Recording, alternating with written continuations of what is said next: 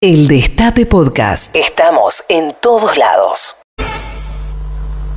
Voy a hacer como una, una pequeña intro a la, nota que vamos a hacer porque, eh, a ver, hoy me preguntaba, nos preguntamos con Sibera hace un ratito, ¿qué quedaba del documento de, ese, de, la, de la calle Mateu, el documento de la mesa política del, del Frente de Todos? Ustedes saben, 2023, año electoral fundamental, eh, saben también que los tiempos van, van, corriendo, digamos, ¿no? Ya estamos, ya estamos en marzo, si bien es cierto que hasta mayo o hasta junio están las candidaturas, eh, hay posibilidad, digamos, de instalar candidaturas, por el otro lado, también es cierto que este, lo que se observa en el frente de todos es que no logra sintetizar una candidatura común, y yo me atrevería a decir que tampoco logra sintetizar un, instrumento ¿eh? para dirimirlo. ¿Por qué? Bueno, porque de fondo lo que opera eh, claramente es el lawfare, digamos, la proscripción eh, contra Cristina Fernández de Kirchner, que es la figura de ese espacio que más mide, que es la figura de ese espacio que mayor adhesión despierta, este, eh, es la que mueve el amperímetro, ¿no? Cristina es la que mueve el, amperímetro en, el espacio. Ahora, también es cierto que ella ha planteado un escenario en el que eh, si se presenta tanto Casación o la Corte Suprema, tienen la posibilidad de impedirle este, continuar como candidata, por lo tanto, este, la, forma más sencilla de escribir esto es la, proscripción. Pero algunos creen que eso apunta fundamentalmente contra Cristina. Y si bien la di en el centro este, del asunto, es, es un problema para el conjunto de la sociedad. A ver, es un conjunto para los que quieren votarla, para los que y las que quieren votarla, pero también, como estamos viendo, es un problema para el peronismo es un problema para el espacio frente de todo, es un problema para todos los que no quieren volver a, votar a Macri. Porque, y porque tienen que resignar la, la pieza eh, de mayor relevancia en el tablero político. Y eso es, este, eh, insisto, es un problema de Cristina en términos personales, sí, es un problema del kirchnerismo, sí, pero es un problema de todos aquellos que no quieren que vuelva a la derecha. Entonces, ¿cuál sería el rol, el papel de qué modo que Cristina, si no es, podría acompañar. Digo, todo eso debería ser lo que, lo que, se, lo que se discuta. Se empezó a hacer en ese documento de la calle Mateo, ahí en la sede del PJ, y hoy estamos en presencia de, este, me parece a mí, nuevos cortocircuitos, ¿no? Es como que nuevamente eh, se afloran más las tensiones o las diferencias que la voluntad de acordar. Lo cual es este bastante triste, ¿no? Este sábado el 11, después de, lo que va a ocurrir el jueves. El jueves recordemos que se van a dar los fundamentos de la condena y la inhabilitación este, a Cristina. Eh, dos días después, el 11, va a haber un acto que le va a reclamar a Cristina Fernández de Kirchner que revise eh, lo que hasta ahora es una decisión basada en una lectura que si bien parece cerrada por un montón de motivos, lo que no se ha modificado alrededor, o no se ha modificado mucho, es la realidad. Y la realidad es que hoy no tiene una figura competitiva el Frente de Todos, no de la talla de Cristina, digo, ¿no? Es como, el presidente, como dijo la autoridad, creo que este fin de semana planteó una pelea de enanos, ¿no?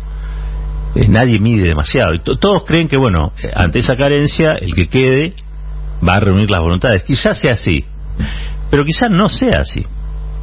¿No? Este, eso es un poco el, debate que hoy eh, se da al interior de este espacio Debate que este, se acelera porque, y porque los tiempos se van acelerando. Eh, ¿De qué modo esto se va a resolver? ¿Cómo? tampoco está, está muy claro. Eh, y sería interesante que ya se empezara a clarificar. ¿Por qué? Porque la gente, mm, uno nota, hoy veíamos en la encuesta, mucha bronca, pero también mucha este, desilusión, ¿no? O sea, falta de motivación, desmotivación general porque pareciera que todos vamos un poquito entregados a lo que vaya a suceder con una derecha que viene a por todos y por todas, ¿no? Bueno, hay, hay modo de evitarlo eso, pero también es cierto que uno no ve o no nota el clima, ese, ese clima electoral o de la previa electoral en la que hay una, hay una misión muy importante que instalar o que sostener y que eso hoy no está, no está ocurriendo. Es como si Cristina fuera de, de, la cancha se llevara también la energía no necesario indispensable para que eso para que eso ocurra. Ese me parece que es el escenario, hoy lo queríamos charlar acá en una, con una entrevista, eh, que, bueno, que, estamos ahí tratando de tramitar en este, en este momento. Sobre todo porque, bueno, este, este sábado, en, en este evento que se va a dar allí en, en Avellaneda, en la UTN de Avellaneda, eh, se va a lanzar un espacio, un armado que tiene a Curva Roque, tiene a Ferraresi, a Ferraresi también, a Jorge Ferraresi, al frente. Algunos dicen, ¿es un partido político? No, entiendo que no. Entiendo que es algo así como la organización o otra organización al interior del kirchnerismo este, que ya no se representa exclusivamente con los jóvenes, sino con otras otros integrantes de la, de la coalición y hasta generacionalmente lo que históricamente se llamó como la generación intermedia y va a ser sin dudas un, acto importante, un plenario. Los plenarios tienen la mecánica de que cualquiera que va allí puede este, plantear y hablar, aunque los oradores de fondo van a ser dos, eh, Axel Kisilov y Máximo, Máximo Kirchner. Axel Kisilov, eh, entre otras cosas, porque hay acuerdo en este espacio de que va a ser el candidato a gobernador de la provincia de Buenos Aires, o sea, hay acuerdo en que va a ser el gobernador nuevamente, y hay acuerdo que se va a quedar en la provincia, cosa que él quería. El, riesgo que plantea Axel Kicillof, lo veía en la nota de Roberto Navarro el fin de semana, es que si se va de la provincia se genera el mismo escenario que se generó en, la, en el plano nacional con la proscripción a la proscripción a Cristina.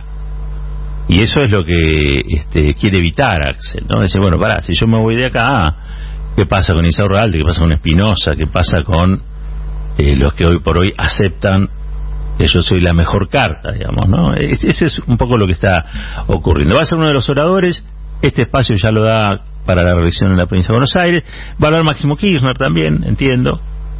Eh, Cristina no, porque va a estar en, Río Negro.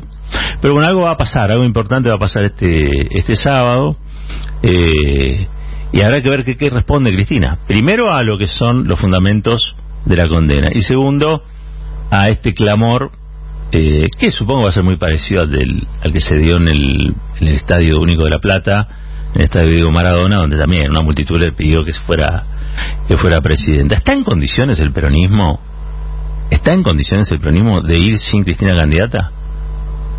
Y otra pregunta más, ¿está en condiciones el peronismo este de asumir que los problemas de Cristina son los problemas del conjunto de, del espacio nacional y popular?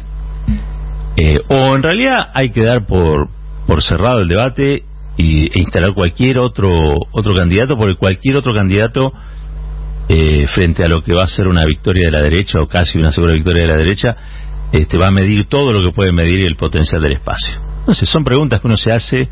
Eh, entre otras cosas porque si Cristina no participa o no legitima el proceso de selección de quien vaya a ser el candidato que la suplante, si es que eso se da, bueno, cualquier resultado va a ser un resultado contaminado, no es como la teoría del fruto del árbol envenenado, sos candidato producto de que Cristina no puede competir. Eh, y eso en sí mismo debilita al, ganador o al eventual eh, candidato que prospere, ¿no? El Destape Podcast. Estamos en todos lados. El Destape Podcast.